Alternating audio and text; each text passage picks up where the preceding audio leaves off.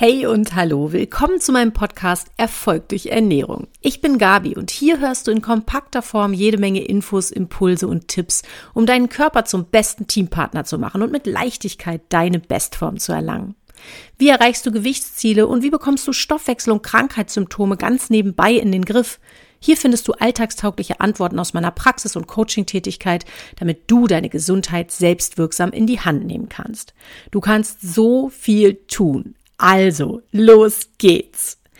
In den beiden letzten Folgen dieses Podcasts habe ich über Ursachen von Sodbrennen, über Magensäure, Magensäureüberschuss und vor allen Dingen über Magensäuremangel gesprochen. Ich habe erklärt, welche wichtigen Aufgaben die Magensäure in unserem Körper hat und dass es tatsächlich manchmal an einem Mangel und nicht an einem Überschuss liegt, wenn es zum Reflux bzw. zum Sodbrennen oder sogar zum Zungenbrennen kommt. Auch wenn dein Arzt abwinkt und dir Magensäureblocker verordnet. Ich habe auch erklärt, warum SIBO, Reizdarm und Magensäuremangel häufig zusammenhängen. Heute möchte ich dir einen einfachen Test vorstellen, mit dem du deine Magensäureaktivität besser einschätzen lernst.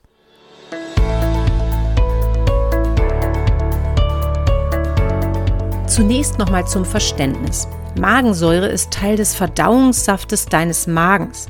Sie wird von ganz bestimmten Magenzellen direkt in deinen Magen hinein abgegeben.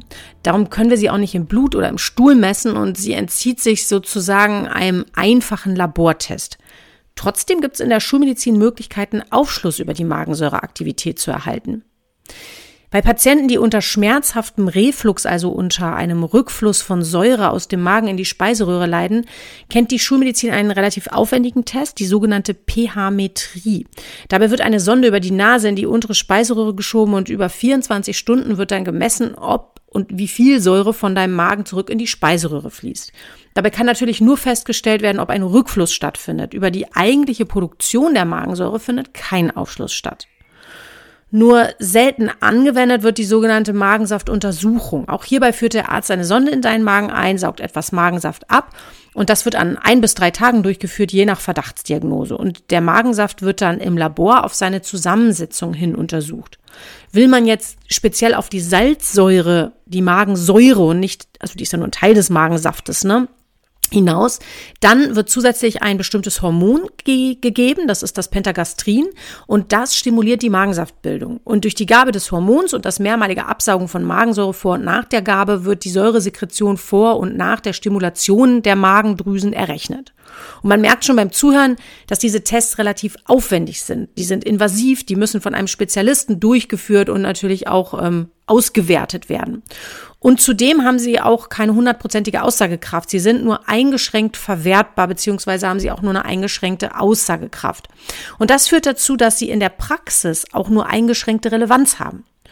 Und was kann man jetzt tun, wenn man eine schnelle Tendenz haben möchte, wie es um die Aktivität der Magensäure steht, weil man vielleicht Reizdarmbeschwerden hat oder sogar eine nachgewiesene SIBO und der Ursache auf die Spur kommen möchte? Und dafür eignet sich meiner Erfahrung nach der Natron-Test. Einmal ganz kurz, also Natron-Test in a nutshell. Worum geht's? Beim Natron-Test trinkst du morgens auf nüchternen Magen und ohne dich zuvor großartig zu bewegen ein Glas mit Natronwasser und dann beobachtest du, ob und wann du aufstoßen musst. Und der Zusammenhang, insbesondere wenn man das an mehreren Tagen nacheinander durchführt, kann dir Hinweise darauf geben, ob du eher viel oder eher wenig Magensäureaktivität hast. Jetzt nochmal ausführlicher nach dieser ganz kurzen Einschätzung, damit du überhaupt mal weißt, was meine ich mit Natron-Test. Natron zunächst mal, das ist der Trivialname für Natriumhydrogencarbonat. Diese Verbindung spielt im Körper eine ganz wichtige Rolle bei der Regulation des Säurebasenhaushalts. Und dieses Natriumhydrogencarbonat oder Natron, Natron, das reagiert unter anderem neutralisierend auf Säuren und bildet dabei ungiftige Reaktionsprodukte, Kohlensäure und Wasser. Und man verwendet diesen wichtigen Säurepuffer auch im Haushalt. Und zwar hast du das vielleicht selber sogar in der Küche stehen als Backpulver. Viele Menschen kennen das Kaisernatron, ohne jetzt eine spezielle Werbung machen zu wollen, als Hausmittelchen, das man im Putzkasten oder auch in der Küche stehen hat oder auch in der Hausapotheke, wenn es ums Sodbrennen geht. Und Jetzt möchte ich ganz kurz einmal darüber sprechen, wie man diesen Natron-Test durchführt Zuallererst möchte ich aber darüber sprechen, wann der überhaupt sinnvoll ist. Und da geht es für mich auch um wichtige Anzeichen zunächst mal von Magensäuremangel. Denn ich empfehle Patienten in meiner Praxis mit Reizdarmsymptomen den Natrontest genau dann, wenn sie folgende wichtige Hinweise auf Magensäuremangel mitbringen, die du auch leicht bei dir feststellen kannst. Zum einen könnte es sein, dass deine Verdauung sehr träge abläuft oder und oder du auch das Gefühl hast, dass dein Essen dir wie so ein Stein im Magen liegt, insbesondere wenn es sich um sehr eiweißreiche Nahrung handelt. Oftmals ist es auch so, dass du Verdauungsreste, also Nahrungsreste, Verdauungsrückstände, also Stückchen sozusagen in deinem Stuhl findest und vermutlich auch eine schmerzhafte Gasbildung im Oberbauch hast und typischerweise kommt die relativ kurzfristig nach der Mahlzeit, also nicht erst zwei Stunden später, sondern relativ kurzfristig in den ersten, sagen wir mal, paar Minuten bis eineinhalb Stunden danach. Und das ist für mich schon mal so ein Hinweis darauf, dass irgendwo in der Verdauungssaftbildung, in der Aufspaltung auch ähm, der Nahrungsbestandteile oder der Nährstoffe irgendwo Probleme liegen. Und da spielt die Magensäure, und das habe ich dir, wie gesagt, in den beiden vorigen Folgen etwas genauer erklärt von den Zusammenhängen her, die spielte eine ganz, ganz wichtige Rolle. Und für mich ist es auch wichtig und darum sage ich dir zuerst nicht, wie man ihn durchführt, sondern wann man ihn äh, überhaupt anberaumen oder andenken sollte. Für mich ist es auch immer ganz wichtig, dass so ein Test, darauf komme ich gleich im Anschluss nochmal zu sprechen, wenn es um die Interpretation geht, dass so ein Test nicht aus dem Kontext gerissen, blind durchgeführt und vor allen Dingen dann auch irgendwelche Ergebnisse propagiert und für bare Münze genommen werden, sondern dass jegliche Art von Test, diagnostischer Untersuchung, ob es jetzt ein Labor ist oder auch eine invasive Untersuchung auf anderer Ebene, dass die immer im Zusammenhang mit der Geschichte, also mit dem gesamten Fall gesehen wird. Das heißt, für mich ist das, ja, darauf komme ich nachher, wie gesagt, nochmal wie so ein kleines detektivisches Puzzlespiel, in dem man ganz viele Bausteine diagnostisch zusammenträgt, um dann möglichst genau die Ursache von Beschwerden einzukreisen. Das heißt also, wenn du diese typischen Anzeichen von Magensäuremangel mitbringst, am besten auch noch gleich alle zusammen, dann ist die Wahrscheinlichkeit für einen Magensäuremangel schon mal durchaus gegeben. Und dann könntest du überlegen, diesen Natrontest durchzuführen. Und die Durchführung, die empfehle ich dir wie folgt. Und zwar direkt nach dem Aufstehen, bevor du dich großartig bewegt hast. Du brauchst zwei Teelöffel Natron. Da kannst du dieses besagte Kaisernatron zum Beispiel nehmen und rührst die in ein kleines Glas Wasser von, ja, was hat das, knapp 200 Milliliter ein, bis sich das Pulver vollständig aufgelöst hat. Dann trinkst du das Glas zügig aus wartest ein paar Minuten ganz entspannt, also ohne etwas zu essen oder zu trinken und auch ohne jetzt großartig dich zu bewegen, Trepp auf, Trepp ab, sondern setz dich da einfach hin und warte kurz. Das dauert nur wenige Minuten, wenn überhaupt. Und ähm, dann schaust du mal, was passiert. Am besten, bevor ich gleich zur Interpretation komme und zu dem, was da überhaupt passieren kann, also nichts Gruseliges, ne, aber äh, bevor wir dazu kommen, ähm, am besten machst du diesen Test auch an drei Tagen. Da können auch gerne ein oder mehrere Tage dazwischen liegen. Ähm, und wenn, äh, das ist mir auch nochmal ganz wichtig, du das Gefühl hast, der Test tut dir irgendwie nicht gut. Es gibt Menschen, die reagieren ein bisschen empfindlich, denen wird dann übel oder die kriegen Durchfall oder sowas. Dann hörst du natürlich auf mit deiner Testreihe. Ne? Das ist ganz, ganz wichtig. Es geht hier ja wirklich darum, nicht gegen den Körper, sondern mit dem Körper zu arbeiten und da wirklich jetzt gerade in die Ursachenforschung einzutreten. Aber immer wenn du das Gefühl hast, das tut mir nicht gut, gerade wenn du etwas so in Eigenregie machst, dann solltest du bitte da eindeutig auf dein Bauchgefühl hören und damit aufhören und natürlich dir, das empfehle ich dir ja ohnehin an der ein oder anderen Stelle immer mal wieder, dir dann therapeutischen Rat einholen, um wirklich da nicht in eine falsche Richtung abzubiegen oder sogar kontraproduktiv zu arbeiten. Kommen wir zur Interpretation. Das heißt, im Prinzip gibt es drei mögliche Nee, warte, vier mögliche äh, Ergebnisvarianten. Erstens, falls du innerhalb von paar Sekunden explosiv und vielleicht sogar ein bisschen schmerzhaft aufstoßen musst, dann deutet das, deutet das darauf hin, dass da ziemlich viel Säure zur Neutralisierung vorhanden war, also zur Neutralisierung durch dieses Natron. Du erinnerst dich, das ist ein Säurepuffer, nenne ich das jetzt mal. Und das könnte schon darauf hindeuten, dass da so eine Übersäuerung des Magens da ist. Ne? Ich habe dir schon gesagt, mach das mal vielleicht an zwei, drei, vier Tagen äh, so punktuell und teste das nochmal aus. Da gibt es natürlich viele Einflussfaktoren und auch die Tagesform kann da immer mal mitspielen, je nachdem, wenn du so eine Orgel gefeiert hast am letzten Abend, sind die Ergebnisse anders, als wenn du äh, meinetwegen gefastet hast. Ne? Die zweite Variante wäre, wenn du so innerhalb von, sagen wir mal, der ersten halben Minute, innerhalb von 20, 30 Sekunden locker mal aufstoßen musst, so ein Bäuerchen machen musst, dann ist das eher typisch und unspezifisch und würde für mich jetzt erstmal so unter unauffällig gut saurer Magen hindeuten. Ne? Denn ein bisschen Säure brauchen wir ja, das weißt du auch, wenn du die vorigen Folgen angehört hast, um vernünftig zu verdauen. Dritte Variante, das verschwimmt jetzt so ein bisschen mit der zweiten, ne, so ganz eindeutig, das siehst du schon, gibt's die Abgrenzung nicht. Es sind wirklich hier Tendenzen, über die ich spreche, aber es hilft ja immer so ein bisschen für die bessere Einschätzung. Wenn du erst so nach einer halben Minute bis zwei Minuten aufstoßen musst, also so 30 bis 120 Sekunden nach dem Trinken des, äh, dieser Lösung, dann könnte das schon vielleicht so ein Hinweis sein, dass es eher so ein bisschen träger gerade unterwegs ist. Dann würde ich den Test auf jeden Fall immer nochmal wiederholen, damit man einfach eine größere Grundgesamtheit an, an Testvarianten oder an Testzeitpunkten ähm, sammelt, um da ein bisschen mehr Aussagekraft zu bekommen. Und dann gibt's für mich eigentlich die vierte Variante, das heißt, ähm, wenn du erst nach mehreren Minuten oder gefühlt irgendwie gar nicht aufstoßen musst, dann könnte das schon ein Hinweis darauf sein, dass da wenig Säure vorhanden war, dass du vielleicht tatsächlich auch zu wenig Magensäure bildest und unter einem Magensäuremangel leidest. Auch hier wichtig, wiederhol das immer noch mal. Denn wenn man sich die Frage stellt, ist dieser Natron-Test 100% verbindlich, dann ist mir ganz wichtig, dieser Test ist keine Raketenwissenschaft, das merkst du schon, das ist kein wissenschaftlicher Goldstandard, das ist auch kein Labor, im Labor durchgeführter Test unter immer gleichen Testbedingungen, der ist durch total viele Faktoren beeinflussbar und ist natürlich niemals 100% verbindlich. Und ich sage das so eindrücklich, weil ich in ganz vielen Foren immer wieder sowas lese wie, ich habe den Natron-Test gemacht, ich habe einen Magensäuremangel oder Patienten kommen zu mir in die Praxis und sagen, ja, ich habe einen Magensäuremangel, was soll ich denn einnehmen? Und ich denke mir, hm, okay, oder frage dann auch, wie hast du das denn festgestellt? Und wie passt das überhaupt zu deinen ganzen anderen Symptomen? Und da wird die Luft dann meistens so ein bisschen dünn.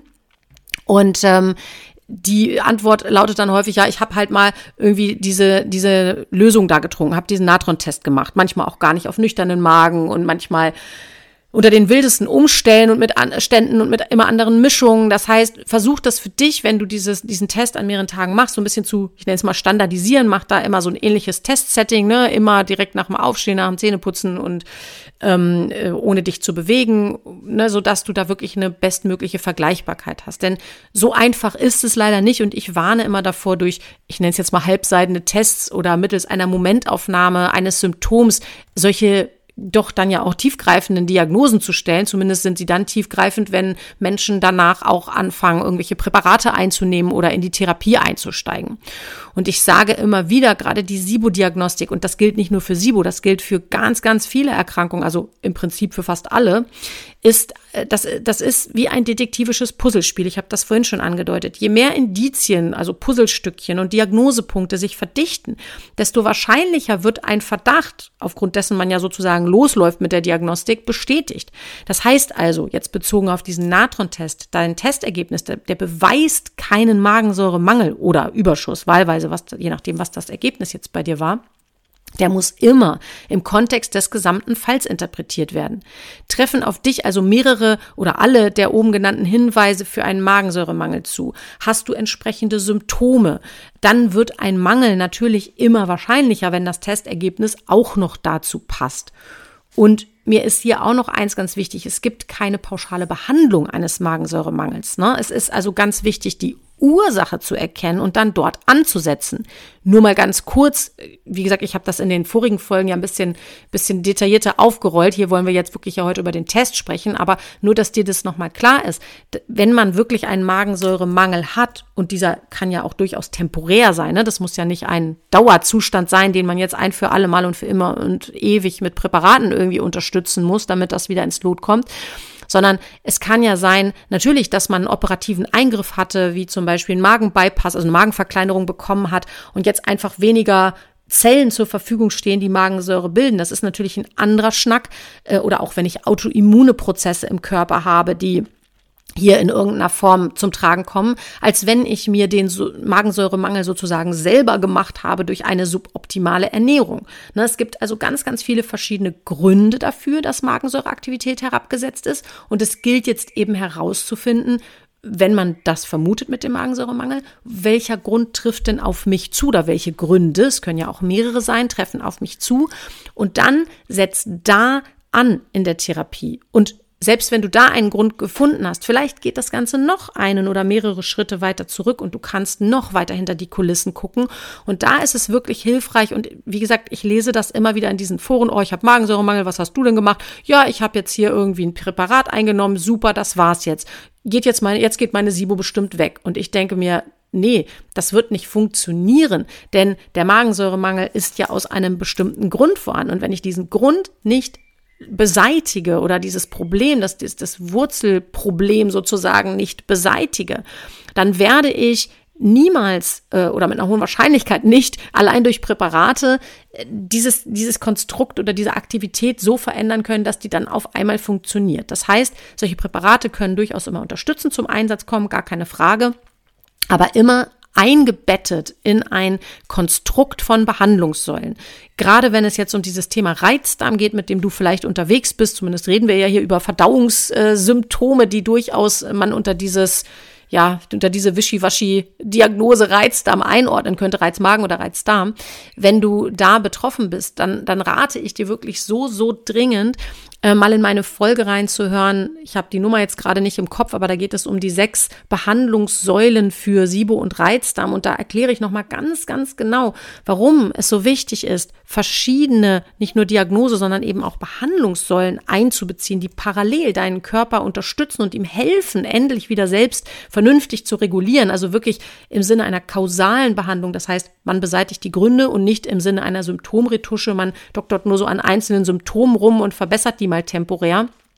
Und ähm, ja, wie gesagt, das kann immer nur mein Petitum sein, dass ich dich da äh, sozusagen immer wieder in diese Richtung schubsen möchte. Sieh es mir nach, aber ich sehe das in der Praxis so, so eindrücklich, wie sehr man Dinge und, und Symptome auch verschleppen kann und einen Leidensweg verlängern kann, wenn man eben sich auf schnelle Symptomretusche stürzt. Ich verstehe das immer. Das ist natürlich naheliegend, gerade wenn man Schmerzen hat, wenn man schnell eine Verbesserung haben will. Aber bitte, bitte tut das immer eingebettet in ein Gesamtkonstrukt und widmet euch da der gesamten, äh, dem gesamten Verständnis sozusagen eures, in diesem Fall Verdauungstraktes oder besser gesagt eures Körpers. Das kann man ja auch gar nicht abtrennen. Was du, äh, lange Rede, kurzer Sinn, was du auf jeden Fall aber prüfen kannst, rein therapeutisch jetzt, um in die Richtung mal noch mal kurz zu gucken, was kann man da machen. Was du auf jeden Fall mal prüfen kannst, ist deine Ernährung. Denn ich habe dir eben schon gesagt, ernährungsbedingt kann man sich so einen Magensäuremangel durchaus machen oder verschlechtern sozusagen oder dazu beitragen, dass der bleibt. Und andersrum kann man aber auch über die Ernährung mitarbeiten und verbessern. Und häufig verbessern sich durch folgende Anpassungen schon deine Beschwerden. Und jetzt rede ich, wie gesagt, über die Ernährung vorwiegend. Ähm, einmal durch die Telleraufteilung. Zunächst mal solltest du schauen, dass du eine vernünftige Telleraufteilung hinbekommst. Damit meine ich den Anteil der Makronährstoffe, also Kohlenhydrate, Fette, Eiweiße, dass die auf deinem Teller sinnvoll sortiert sind. Hör dir dazu, wie gesagt, meine beiden vorherigen Podcast-Folgen an, wenn dir nicht klar ist, wie Protein, also Eiweiß und Magensäure überhaupt zusammenhängen und sieh zu, dass du bei jeder Mahlzeit eine vernünftige Proteinquelle auf dem Teller hast. Die sollte circa ein Drittel deiner Mahlzeit einnehmen. Und wenn du nicht weißt, was Proteine sind, also was dazugehört, ähm, oder was ich hier überhaupt gerade meine, was ich mit Telleraufteilung meine, dann hör bitte mal in Podcast Folge Nummer zwei hinein. Da erkläre ich dir ganz genau, diese Telleraufteilung, da geht es nämlich um meine zehn goldenen Ernährungstipps, ganz grundsätzlich für eine gute Verdauung und Verstoffwechselung. Und da gehe ich im Übrigen auch auf die Punkte, die ich jetzt gleich noch erwähne, auch nochmal genauer ein. Apropos Proteinanteil, Proteinmenge. Mit meinen Patienten arbeite ich meistens mit einem Eiweißanteil in der Ernährung von circa 1,5 Gramm pro Kilogramm Körpergewicht täglich, also eineinhalb Gramm reines Eiweiß, also das sind sozusagen die inneren Werte der Eiweißquelle pro Kilogramm Körpergewicht täglich. Und mach dir gerne mal den Spaß und schreib mal für ein bis zwei Tage auf, was du so hinbekommst und ob du dieser Zielmarke nahe kommst. Falls nicht, weißt du, was zu tun ist. Gut gekaut ist halb verdaut. Noch eine Sache, die du bestimmt schon mal gehört hast, wusste Oma schon und sie hat recht. Diese mechanische und enzymatische Vorverdauung in deinem Mund durch die Zähne und durch den Speichel, die sind essentiell für optimale Verdauung. Die Mitarbeiter sozusagen in den nachfolgenden Teilen deines Verdauungstraktes, die sind nicht ausgebildet für ganze Nudeln. Die möchten Nudelbrei serviert bekommen. Ansonsten hakt es mit der Aufspaltung und das wiederum führt häufig zu Beschwerden nach hinten raus. Und dann noch eine wichtige Sache, super wichtig für mich, gerade auch in der Behandlung, äh, wenn es um diese Reizdarmbeschwerden geht, nutz die Macht der Pause. Die Pause zwischen den Mahlzeiten meine ich. Ich betone immer wieder, dass die Pause zwischen den Mahlzeiten von circa drei mindestens bis eher sechs Stunden so wichtig für eine gute Verdauung ist. Hier können Verdauungssäfte in Ruhe und ungestört gebildet werden. Hier kann die peristaltische Welle und die Selbstreinigung des Darms vernünftig ablaufen. Und hier kann das Immunsystem regenerieren und Entzündungsprozesse können abklingen.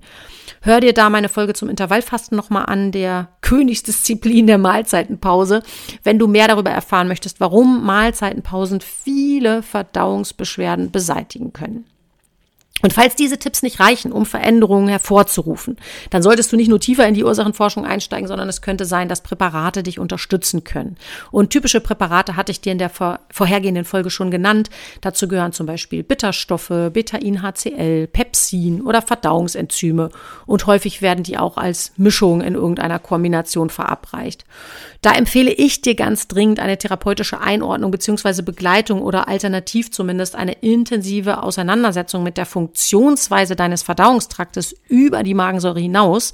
Denn mit diesen Präparaten beeinflusst du den gesamten Verdauungsvorgang und dir sollte zumindest klar sein, wie und in welchem Ausmaß.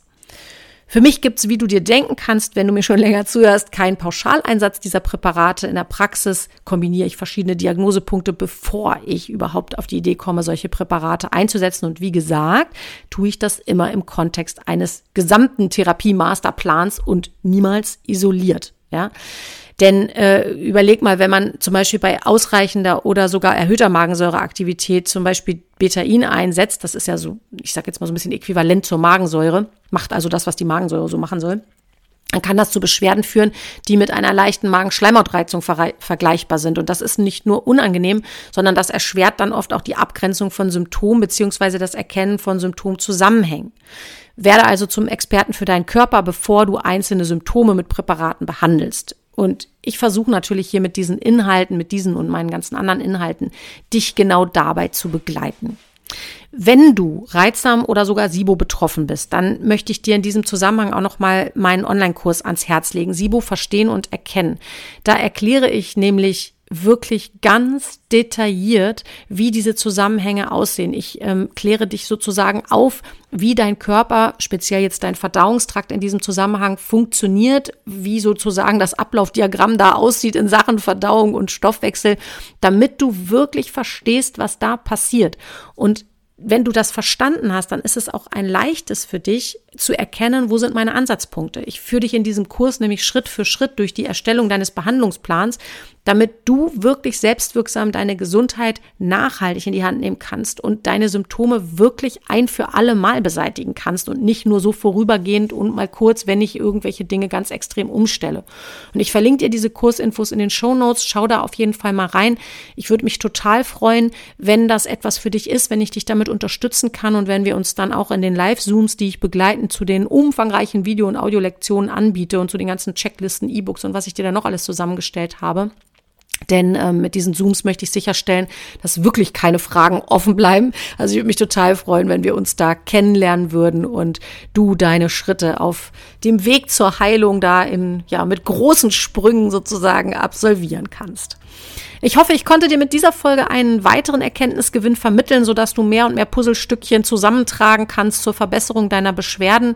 Und wenn dir diese Folge gefallen hat oder sogar weitergeholfen hat, dann freue ich mich total über eine Bewertung bei deinem Podcast-Anbieter. Schreib gern auch ein paar Worte dazu, dann hat das noch ein bisschen mehr Gewicht sozusagen, denn du hilfst mir damit sehr, sehr, sehr doll sichtbar zu werden, damit auch andere Betroffene diese Informationen finden. Und ich nehme diesen Podcast in meiner Freizeit auf und möchte auf jeden Fall auch auch werbefrei bleiben und das wirklich machen, weil es mir ein Anliegen ist und weil es einfach in meinem gesamten äh, Gesundheitsuniversum äh, sozusagen seinen Platz hat und ich wäre dir deswegen mega dankbar dafür, wenn du mich da entsprechend im Gegenzug ein bisschen unterstützen kannst mit einer Bewertung. Ich wünsche dir auf jeden Fall eine gesunde und entspannte Zeit, bis wir uns hoffentlich bald wieder hören. Mach's gut, deine Gabi.